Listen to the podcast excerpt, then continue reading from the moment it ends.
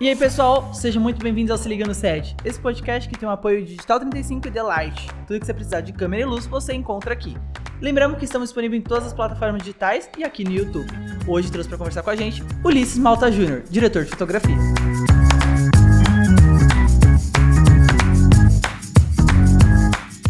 Muito obrigado pela presença, Ulisses. Eu que agradeço, Pedrinho. É sempre um prazer poder colaborar, poder contar um pouco da nossa história. É isso que a gente faz, né? A gente conta Exato. a história com imagem, aí uma hora conta um pouquinho falando. Como é que você começou nesse mundo que é muito doido, assim, né? Da fotografia, gaffer, a luz. Como é, quando foi e como é que foi? Na verdade, é, é, todos os créditos têm que ir um pouco para minha mãe também, porque na verdade são duas coisas, né? Uma porque não tinha pai, né? Porque meu pai é gaffer também, né? Então Exato. vivia filmando e aí não via meu pai, né? Meu pai vivia filmando, filmando, filmando. E aí chegou numa idade que eu falei, ah, eu vou querer ter pai. O único jeito de ter pai, onde é que é? Indo no set. E aí minha mãe falava, leva o menino para trabalhar. Aí meu pai, não, não, foi, leva o menino para trabalhar. E aí, insistindo, insistindo, aí eu comecei a trabalhar com ele, mas Caraca. mais nessa de, de né, Aham. desenvolver a parceria ali e tudo mais. E aí fui pegando gosto. Na verdade, eu já fotografava, fotografava estilo, na verdade, Aham. né? Mas não né, nada relacionado ao pensar. Eu, na verdade, queria ser surfista, essas Que coisas outras- assim, é, com 15 anos, né? E aí, com 16, comecei a trabalhar com meu pai, a fazer é, alguns filmes, né? Fui, fui fazer. Acho que o primeiro filme foi o Central do Brasil. Legal. Que aí. Um grande filme nacional que a galera hoje usa de inspiração pra muita coisa. É, em 98, eu acho. 90, é, acho que é 98, no- por aí. E aí eu comecei a, a trabalhar nesse. E aí em outros filmes mais, né, ainda me achando Aham. ali, né? 16 anos você ainda não tem muita convicção, né, de nada ali assim, de.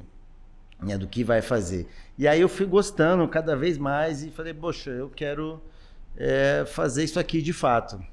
Aí meu pai, né, mais para frente, ajuntou né, uns recursos ali Aham. para me mandar para fora, para estudar fora.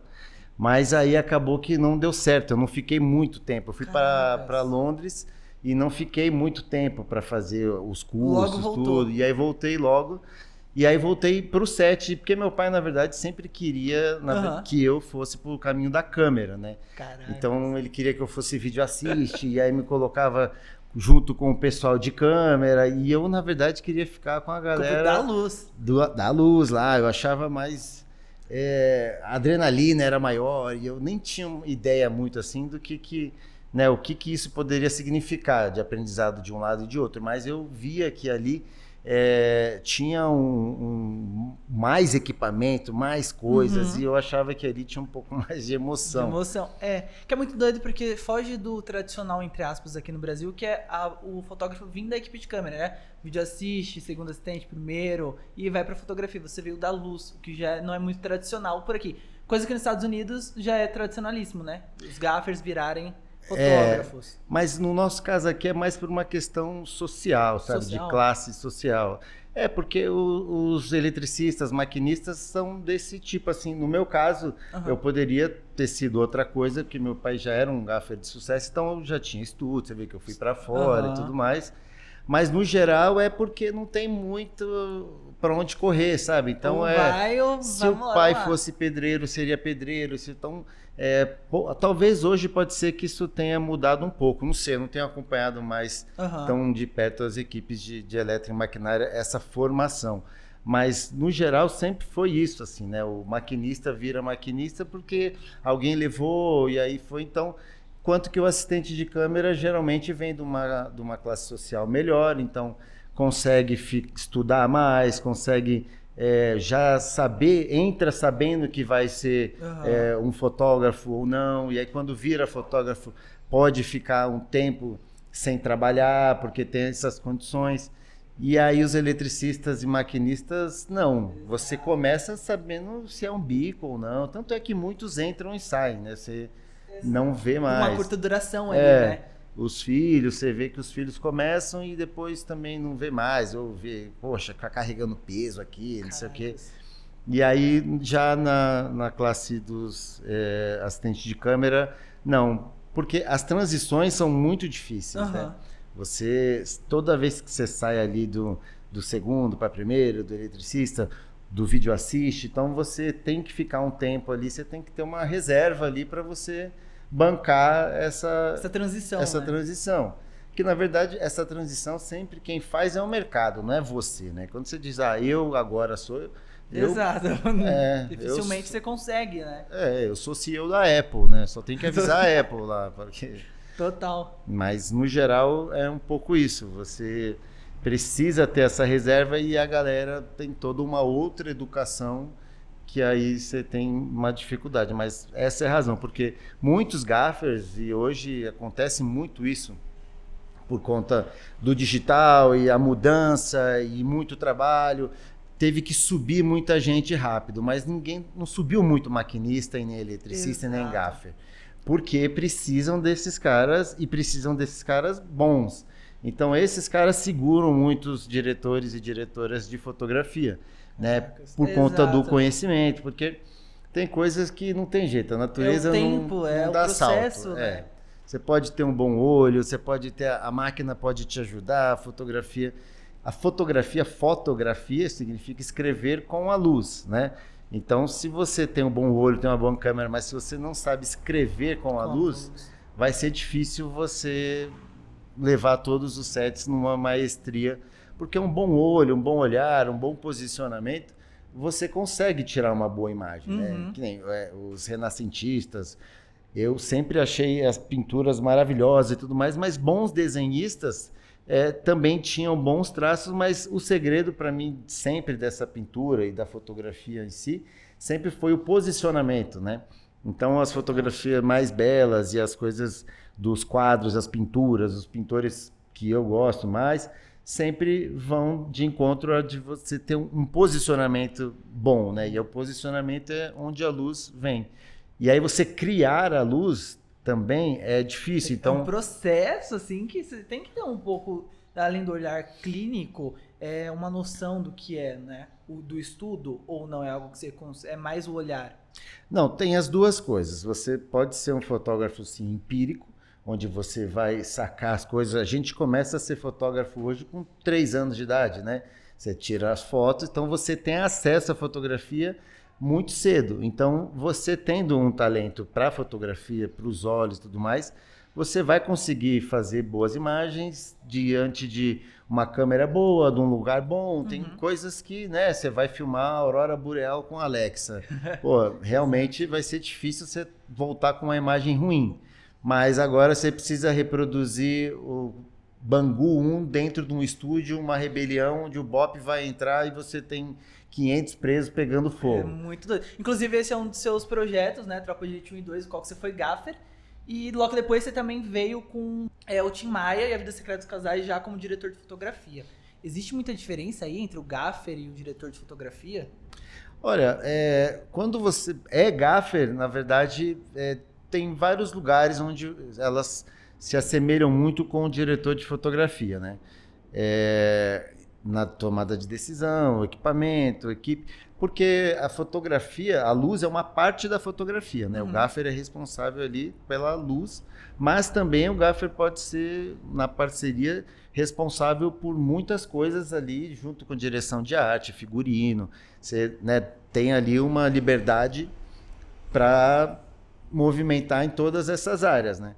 Mas a diferença, na verdade, ela começa nessa coisa que a gente falou dessa classe social, né? Ninguém chega a gaffer sem ter sido assistente de ninguém. Diferente do diretor de fotografia, você pode ter sido um documentarista, um cara que viajou o mundo, tal, não sei o quê, aí tem um amigo, uma oportunidade e aí que abre as portas. E aí você de repente vira diretor de fotografia e aí consegue uma equipe boa e você vai aprendendo fazendo. Isso é uma coisa que o diretor de fotografia pode. Agora, o gaffer, você não tem como chegar lá vindo e de outro lugar, porque você põe em risco a vida das pessoas. Não é só ficar feio. Você, como fotógrafo, diretor de fotografia, a pior coisa que você pode fazer é deixar o projeto feio, perder, não filmar Agora, um gaffer, se ele toma uma decisão errada, se ele não sabe o que ele está fazendo, ele pode matar uma pessoa, ele pode criar um curto-circuito, um incêndio, e aqui, ah, vamos fazer uma estrutura enorme aqui, e aí essa estrutura não era para aquele lugar, aquilo rompe, cai. Então, o gaffer, para chegar nessa posição, que nem o meu caminho, né? Uhum. Eu fui estagiário primeiro, aí depois fui segundo, terceiro assistente de eletricista, depois segundo, primeiro eletricista, eletricista e depois gaffer. Então, ou seja, eu fiquei quase 10 anos nessa área aí.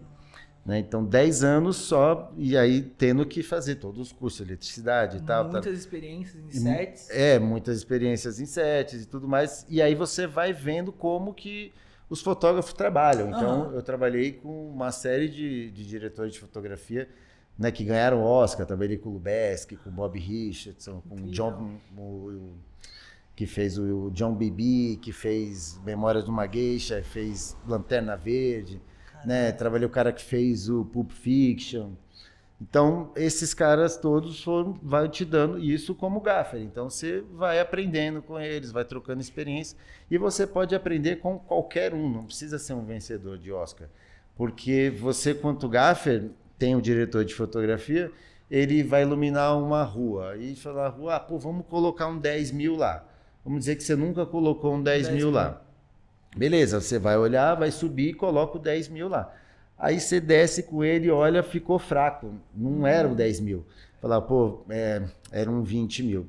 Tá bom, ah, troca um 20 mil. Aí a próxima vez que você for fazer um filme com uhum. um outro fotógrafo que falar, pô, vamos pôr um 10 mil lá. Não, 10 mil lá não faz. Não Tem que ser um 20. Poxa, mas será que não faz? Não, Fica não faz. Fraco. Eu já fiz isso. Né? Eu não estou dizendo que eu acho, estou dizendo que eu já, já, já, tive lá e não pode ser assim, tem que ser um 20 mil. A não ser que você queira uma luz aqui que chegue um pouco mais fraca, que não vai. Porque nada é exato, né? Uhum. Não, não pode, não, não isso. Sempre o que, que é que você quer com isso, né? É para dar uma luz que não vai fazer isso? É só um negócio? Não, não, é para iluminar a rua. Então, então para iluminar isso. a rua. E isso é um diferencial muito de. É, o diretor de fotografia uhum. que esteve nesse lugar do GAF que quando você pede um refletor desse, você não pede só a lâmpada. Então você sabe que aquela altura são, é, é um cabo de 16 milímetros, então você vai ter que passar o cabo por trás com a amperagem tal que o gerador vai estar longe. Então, mais de 25 então, metros. Tem todos esses detalhes técnicos é. que a galera nem imagina, né? Não. Porque a galera vê um gaffer e fala, ah, é um gaffer, é o cara que supervisiona a equipe, mas não, você sabe que ele é. tem todos esses detalhes técnicos. É, e aí, enquanto diretor de fotografia, você Imagina, ele imagina tendo sido gafo, você vai, bom, então 25 metros, vai dobrar a amperagem, o gerador que tem que estar tá ali, tem que estar tá perto da cena, o som, então a gente ontem filmou de dia, Caraca. então os HMI estão na frente, o tungsteno está atrás, vai demorar. Então, não, não vamos fazer isso. Não é opção. É, e aí, Caracas. então quando você arma um set de filmagem, você já arma pensando em todas as coisas e em todas as funções, né? Você Exato. sabe, se ajudou contra a regra carregar aquele móvel Exato. pesado e você ajudou o figurinista a descer várias araras enquanto assistente. Então, quando a gente vai filmar uma cena aqui, como diretor de fotografia, e eu não gostei da camisa, por exemplo, uhum. falei, é, mas aqui a gente está no segundo andar, o figurino não subiu tudo porque a arara está lá, não sei o que lá, tá lá embaixo, o carro está longe, porque a gente está numa rua trânsito. É então, se eu pedir para trocar a camisa, vai ninguém demorar. vai falar assim, ó, ah, o carro está longe. Não, eles vão sair sem falar nada e vai demorar. Né? Então, aí, né, então é meio que entender o trabalho de todo mundo e você pensar sempre no produto final, porque não tem filme bem fotografado, tem filme bom. Então, se você não tem um filme bom, a fotografia pouco importa. Então, vale mais você ter um filme bom, ajudar a fazer um, um filme, filme bom, bom, do que você ajudar o seu próprio trabalho, o seu próprio departamento. Não, para cá a luz é melhor. A, não tem muito isso, né? Tem mais assim, o que, que é melhor para o filme? o que, que é melhor para os atores aqui? Porque é um conjunto, né, que faz a obra. É, sim, e também um conjunto de todos entendendo cada um tem o seu departamento. Sim, é, ele é setorizado, cada um tem a sua responsabilidade e tudo mais. Mas dentro disso, você precisa de fato pensar que você precisa colaborar com essa obra mais uhum. do que colaborar com o seu trabalho, sabe? Porque às vezes você tem lá um caminhão cheio de equipamento, cheio de luz, cheio de tudo, todo mundo tem assistente, aí você vai fazer um baile de formatura gigantesco de gala, aí tem 20 meia dúzia de gato pingado de figurante. Aí você, pô, mas não tem, não, não tem grana para figurante. Mas eu tenho 18 Doido. Sky Panel, eu tenho uma lente foda aqui, ó. Tenho todas as lentes da Signet, tá, mas não tem figurante. Pô, mas o que, que adianta eu ter aqui todo esse material e no baile de gala, onde a mocinha conhece o mocinho e dali vai dizer que o baile estava muito cheio e eles não se encontraram.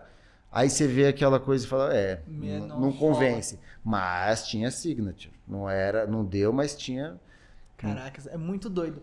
E pra você, qual a importância assim da luz num projeto? Sendo diretor de fotografia ou sendo gaffer?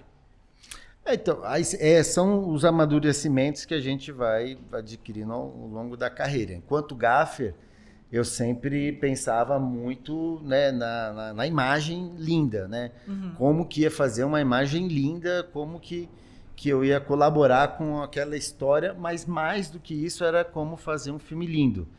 Então era muito em função disso, assim, de ajudar o diretor de fotografia a fazer uma imagem maravilhosa. Então você coordena uma equipe grande, quando é o filme grande, quando tu então toma todos os cuidados ali pensando diretamente na, na luz ali, na fotografia. E aí, quanto diretor de fotografia, você passa a entender que realmente a luz e a fotografia linda, ela não pode ser a primeira coisa a te guiar Caraca. né? Você, enquanto gaffer, eu lia uma cena, caramba, aqui cabe uma chuva, pô, aqui cabe um raio. Que nem no Tropa de Elite 2, Aham. tem uma cena que o que acho que abre o filme, Capitão Nascimento dá um cavalo de pau, e aquilo lá era de dia. Caraca. O Zé Padilha queria de dia porque ele tinha um trauma do Tropa 1, Aham. que era tudo noite, e a gente, pô, chegava, teve pré-light de sete dias na favela, Caracas. sabe? Seis dias numa favela, sete na outra, oito caminhões de equipamentos. Pra poder iluminar tudo. É, 40 eletricistas e maquinistas. Caraca. Era gigante, então tudo grande, gastou muito dinheiro. E aí no 2, o Zé falou: não, nada de noturno, nada de não sei o quê. E eu falava, cara, essa cena é maravilhosa de noite, o foguinho das armas, Aham. aquela suspense, não, e o Zé não dava, não, ter que mudar o roteiro. Aí, isso eu nunca falei, na verdade, que eu, que eu vou contar agora. Mas aí eu armei uma estratégia para dificultar tudo que podia para poder fazer Fazer virar dia. Aí eu vi que a gente ia filmar dois dias para um lado e depois a gente fazia, faria as cenas para o outro lado. Aham. Só que aí eu vi que o sol ele passava de um lugar que jogava a luz na, na parede e aí ele porrava a parede ali. E aí, se a gente fosse voltar para filmar no dia seguinte, a gente teria que voltar no mesmo horário. Só que não, a gente ia continuar a cena mais à tarde, então não ia dar. Não ia dar. Aí eu armei um plano lá assim, mostrei pro Rafa, assistente de direção. Ele, Rafa, ó, então aqui para esse lado a gente filma aqui às 10 da manhã. Aí à tarde a gente não faz nada, que a gente tem que esperar. E aí no dia seguinte só que falou: "Não, Júnior, você vai me fuder desse jeito". Eu falei: "Não, não tem outro jeito. Então a gente vai precisar. Não, aí eu vou precisar de seis dias". Eu falei: "Não, tudo Caraca. certo". E aí combinando com o Lula, né? Falei: Aham. "Lula, vamos Aí falou, não, não vai ter jeito, não vai ter jeito. Eu falei, velho, vamos arrumar um jeito. E aí o Rafa falou, olha, é, realmente não vai dar. E chamou o Zé, Zé, olha só. Falou, ah, então só tem um jeito, virar à noite. Eu falei, ah, boa ideia. Boa, por que não? Eu falei, boa ideia. E aí ficou noite, pô, você assiste o filme hoje, imagina aquela cena dia, Caraca, né? que doideira. todo aquele fogo, toda aquela coisa lá, não, não ia dar o mesmo Não dá o mesmo brilho, né? então, enquanto o Gaffer era meio que essa luta. Talvez se eu, se eu fosse o diretor de fotografia, talvez eu falasse, não, vamos lá, o que, que é que precisa fazer, Aham. não sei o quê. Não colocando em primeiro lugar a luz e o, e o meu departamento, né? Caracas. Porque primeira coisa que tem que entrar nisso é o porquê, né? Por que é que eu vou fazer essa cena desse jeito? É, o que que isso me leva a ajudar a contar a história enquanto diretor de fotografia? Eu estou ali junto com o diretor para ajudar a contar aquela história. Então, como que a gente faz para com que a luz e a câmera como caneta, né, como um escritor Uhum. escreve ali com a caneta, né, hoje digitando, e como que a gente escreve com a câmera, né? Então não pode ser uma coisa que se passasse no rádio não ia fazer diferença nenhuma, né? Então a gente vai fazer com a imagem de um jeito. Então, isso de ajudar a contar a história vai eliminar vários caminhos, várias etapas burocráticas, sabe? O que interessa é o que está aqui, não é o fundo lá que tem que eu já coloquei balão de hélio lá no fundo para dar um brilhinho. Caraca. Que hoje, eu, agora eu entendo hoje os produtores. Porque já... Fica bravos. Vai estar tá lá no fundo. Ai. Ô, Júnior, e tem alguma experiência que você já tenha passado em set que foi assim algo muito difícil de lidar como diretor de fotografia? Teve um projeto como vou falar primeiro desse aqui que eu fotografei, que foi uma série Milagres de Jesus. Uhum que acho que foi o projeto mais caro que eu já fiz assim de orçamento. Você acho que tinha 120 milhões. É um quatro cidades cenográficas, quatro Esse estúdios foi gigantescos. Produzido pela Record. Era da Record, Record, mas a Academia de Filmes que, que, produziu. que produziu e chamou a gente. É. E aí tinha uma cena lá que era uma tempestade em alto mar. E a gente foi né, criar isso. Só que a gente recriou isso no Wet n Wild naquela piscina uhum. com ondas, que é uma piscina gigantesca, 100 por 100. E aí o Jamelão e o Martão encheram a piscina lá embaixo de pano preto, preto não sei quantos quilômetros de pano preto. E aí a gente usou, sei lá, umas quatro, cinco cherry pickers para fazer a chuva e mais umas duas, três para fazer a luz. E aí tinha uma passarela assim que o Jamelão construiu atrás da piscina, assim de uhum. fora a fora, que a gente colocou uma máquina de raio de 250 mil para fazer uma uma tempestade. É uma tempestade. De repente deixa o link. Vou deixar, é, deixar o link aqui embaixo porque meu, interessantíssimo é. ver isso. E aí era difícil porque era uma questão de que a gente estava em alto mar na história, mas como que a gente ia enxergar os caras em alto mar? Né, a lua, mas está trovejando, como que lua, lua, que tem, não sei o quê, mas enfim, de algum jeito a gente tem que ver.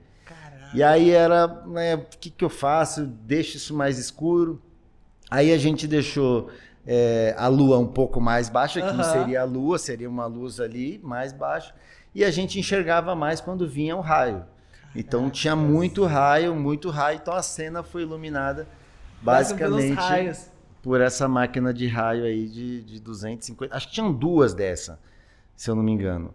E aí a outra, na verdade, é a maior de todas, uma porque eu tinha 23 anos, 20 e poucos anos, Caraca. que foi no Tropa de Elite 1, que era iluminar essas favelas aí, sete dias de pré-light, e aí como é que você chega numa cena lá do baile funk, que você vai lá em cima, isso a gente rodando em película, em 35 milímetros, né? Você chega lá em cima no topo do morro, ó, aqui é uma lente, vamos, vamos rodar com a 21 aqui assim, lá em cima. E aí não tem você vai usar a luz do poste, você vai usar a luz da casa. Não. Você não enxerga nada, o que você vai iluminar. Então a gente trocou todas as luzes das ruas das favelas Caracas. por uma lâmpada de 2000 com um full stroll uhum. no dimmer, que aí você trazia Consegue. aquela luz do vapor de sódio, porém sem o verde do vapor de sódio. E aí você conseguia controlar isso. Todas as lâmpadas da rua, da favela, assim, quando você vê os panos abertos, cada poste daquele é uma, uma lâmpada. Luz de vocês, não, for, não era nada natural. Não, do, que você subia lá, abria o Gambis, subia, abria, botava a lâmpada.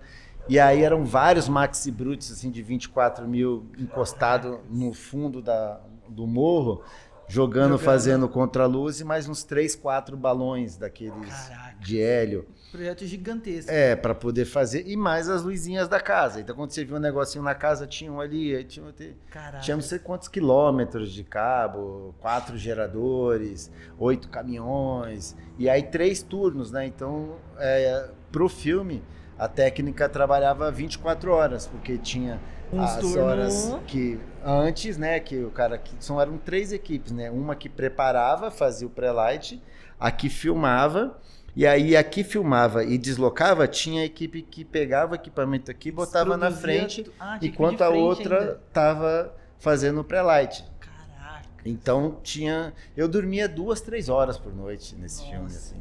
E Gaffer era um só. Era só eu. Caramba. Mas é porque eu era muito fominha e não queria toda. ninguém, não, quero que só eu faça, sabe? Aquela né, jovem ali. Não, fala, não, eu não posso, porque se alguém fizer junto, vão falar que quem fez foi, foi o tal pessoa. É. Na verdade, teve uma cena que o saudoso Marquinhos Noronha, que já faleceu, mas, poxa, foi um grande É, Gaffer trabalhou com meu pai muitos anos, ia Aham. me buscar no colégio, sabe? Caraca, Desse daí que iam me legal. buscar no colégio. E aí ele foi o cara que, que foi fazer uma cena, tinha uma cena aquela da boate, sabe a cena que o Capitão Aham, Fábio e sim. eles estão armando o plano ali? Então, aí aquela cena tinha dois lugares para ir e aí não tinha jeito, Não, falei, aí ah, pô. Aí chamou o Marquinhos pra fazer aquela cena, mas aí no final do dia eu ainda fui lá. Foi dar uma olhada. Marquinhos, como é que tá? Mas era, porra, por ser novo ali eu conseguia ficar Total. aí Não, duas, três horas sem dormir, mas Caraca. hoje eu acho que Hoje, talvez. Ah, em todos os projetos também, é, os diretores e os diretores de fotografia gostam de colocar a sua marca. É um movimento de câmera mais na mão, mais contraste, mais frente. Você tem alguma marca? eu acho que a gosta de marca, eu acho que a marca é o roteiro e a história. Eu não tenho uma marca, né? Assim, eu não tenho um estilo, né? Porque Aham. É, se você tem um estilo, você vai ficar preso àquele tipo de história que tem aquele estilo.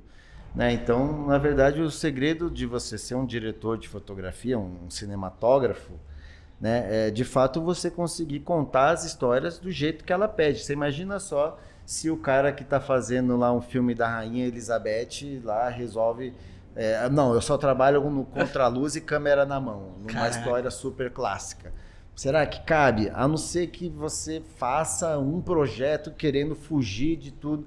Então a marca ela tem que ser o roteiro e a história, E- sabe? e é o que, que isso. pede, porque cada personagem e cada momento da história, é, se você traz isso para você de uma forma como que ele agiria, né? Não assim como eu agiria, ah, porque se ouve assim muito, ah, se fosse eu eu fazia, mas se fosse você com a sua história faria de outro jeito. Aham. Esse personagem aqui, por exemplo, você vai lá, é demitido do, do seu trabalho, descobre que a sua mulher foi embora de casa, e aí você chega em casa. Chega em casa, você abre a porta, se tem uma luz vindo de fora da janela, você já joga as coisas ali, já passa direto pela sala, vai para o corredor, entra na- no banheiro, já nem acende a luz, vai para a cozinha, acende a luz e tal, volta, liga a televisão. Você tem uma luz aí, você passou, não Exato. acendeu a luz da sala, a luz ficou ali, o corredor você também não acendeu, só tem a luz da TV e uma luz que vem Que de, tá fora. de fora. E a da cozinha que você não enxergava a geladeira. É uma luz. Agora, você foi promovido e tal, seu filho passou de ano, não sei o que, você chega em casa, pá, já, Já acende a luz luz. ali, já joga as coisas aqui, já vai no banheiro, já esquece a luz, já volta, passa no lugar, Naquela acende a luz, energia. não sei o quê. É outra luz. Então, você viu que o personagem carrega essa história e essa luz. Caracas. Então é uma luz mais clara, você tem mais luz nos lugares. Então você tem uma, um momento da história mais claro. Hum, Mas a minha marca é mais escura. Eu, eu filmo ficar mais, mais escuro. Aí o cara tem tudo isso e a cena é escura. Caracas. Então você tem que passar para o espectador aquilo que você não está botando na legenda. Então você passa para o espectador, ele não está assistindo um filme de terror e fala: Nossa, olha essa trilha, nossa, tá me dando medo essa trilha. Caramba, esse contraluz me deixou Tá. com muito medo. Ele não vê, e aí o barulho, e a luz, e não vê o rosto, e aquela agonia, não sei. Mas isso é de uma forma subliminar ali, que ele está sendo manipulado para sentir isso. E você tem que fazer isso com a luz. Né? Tem que ser E- sentido, né? E, e fazer isso com a história. Então o roteiro vai dizer para você qual é a luz, qual é a câmera, qual é o movimento, qual é a marca. Né? Então eu acho que a marca, na verdade, é do filme, é do roteiro. Né? Não, muito bacana isso. Ah, e também tem um outro projeto que você fotografou com os irmãos Meirelles, chamado Projeto Cronos, hoje aí deve estar com 4 milhões e meio no YouTube, da, do Free Fire Garena. Como é que foi pra você fotografar esse projeto, que era, entre aspas, um parecido com o Tropa de Elite ali em questão de ambientes, né? Que era, foi gravado numa comunidade aqui em São Paulo. Como é que foi pra você fotografar esse projeto? Isso foi no, no Jardim Peri, né? Cara, os irmãos Meirelles são fantásticos, assim, o Fábio e a Marília. E eles tinham um projeto, assim, muito, muito bem desenhado na cabeça deles, assim, eles, sabe, souberam me passar muito, assim, o que eles queriam, né? Então, eu ajudei eles a colaborar justamente nisso. O que que faz com que essa, essa luz seja mais colorida? Não, o jogo, ele é colorido, ele é assim, tem os skins. Então, a gente, eu tentei trazer ali para eles essa cor e esse movimento de câmera que corria com os garotos, Aham. então. E aí tinha dificuldade de filmar em comunidade. Sim. Que era isso, você tinha que já, né, entendendo, já com um pouco de experiência Aham. em filmar em comunidade, então, pô, isso aqui vai ser difícil pra gente. Aqui vamos usar as lajes, então vamos usar. Que também é, tinha uma luz. série de influenciadores, né? Então também tinha um fator, é, pessoas da comunidade em si. É, que também dá aquela movimentação, porque a gente, querendo ou não, qualquer estrutura nossa mínima já é grande, né? Chama a atenção. É. E também tem, no momento do, do clipe, é, aparece uma luz roxa, muito doida, vindo do alto, assim, que quando eu vi eu falei, gente, o que que foi isso? Conta pra gente, o que que foi? Aquilo foi um drone. Naquela, nessa época aí que a gente filmou, hoje tem até mais, tem um RGB, mas naquela época não tinha tantos assim. E aí a gente pegou um drone para colocar uma luz, e aí a gente colocou uma gelatina nela. E aí a ideia que a gente tinha era com que essa massa que vinha lá da- do, do Cronos, lá da luz, ela viesse acompanhando as casas e chegava em cima dele e criasse essa sensação de que realmente você não sabe de onde vem essa luz que ele procurava. Então, Total. foi um drone que tinha um outro drone filmando o drone. que era Que essa doideira. luz vindo na tinha a gente tinha colocado uma fumaça que a luz vinha na fumaça ficava muito mais legal assim porque você via de longe Aham, ela vindo. só que aí o pessoal da comunidade falou, não tá entrando na casa pode parar com isso Aquelas haze maravilhosas. é a gás ainda A gás, nossa, a gás? Era. Eita. Durante a pandemia, infelizmente, teve cortes dentro de set, né? Principalmente dentro do audiovisual, que teve uma época que parou e depois foi retomando ali aos poucos. Só que no início, as equipes eram muito reduzidas. Era o fotógrafo, era um, um, um dois, três assistentes, um elétrico, um gaffer, para poder conduzir toda uma filmagem. Sendo, antes era reduzido ainda, casa às vezes do próprio personagem e tal. Você acha que isso trouxe alguma experiência? Ah, sem dúvida.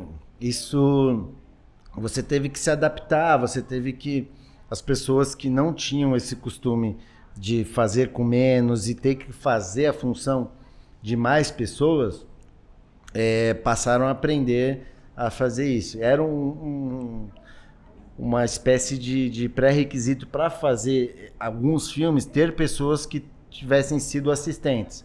Por exemplo, o primeiro assistente de câmera tentava achar um que tivesse sido o segundo, que tivesse sido o logger, para poder fazer a função deles. E aí a mesma coisa, né, o fotógrafo também, que conhecesse um pouco mais ali da técnica para poder ajudar o eletricista e tudo mais. E, e assim todas as funções. E aí a gente voltou um tempo onde de fato eram, as equipes eram bem menores Não, e você precisava é, cada um fazer o, o trabalho de, de todo mundo ali, ajudando. Então, eu acho que na pandemia, por conta de você estar com menos gente, menos equipamento, e a gente filmou. Então, é a prova de que você consegue, fazer Consegue, com é menos. possível. sabe? Inclusive, teve um job que a gente fez junto, o filme Dia das Mães da Ninho. Uhum. Que foi uma experiência, uma mega experiência, né? Foi. Todo mundo botando a mão na massa, Exato. fazendo arte, fazendo é, figurino, É. cabelo tá ok. E toda essa parada do, da tecnologia, do, do, do Zoom, né? Não só do Zoom, mas como das outras plataformas de videoconferência que se tornaram uma febre aí né, durante esse período. E uma última pergunta para poder finalizar é qual dica você pode dar para quem hoje pretende se tornar um bom diretor de fotografia, esse percurso aí a se trilhar?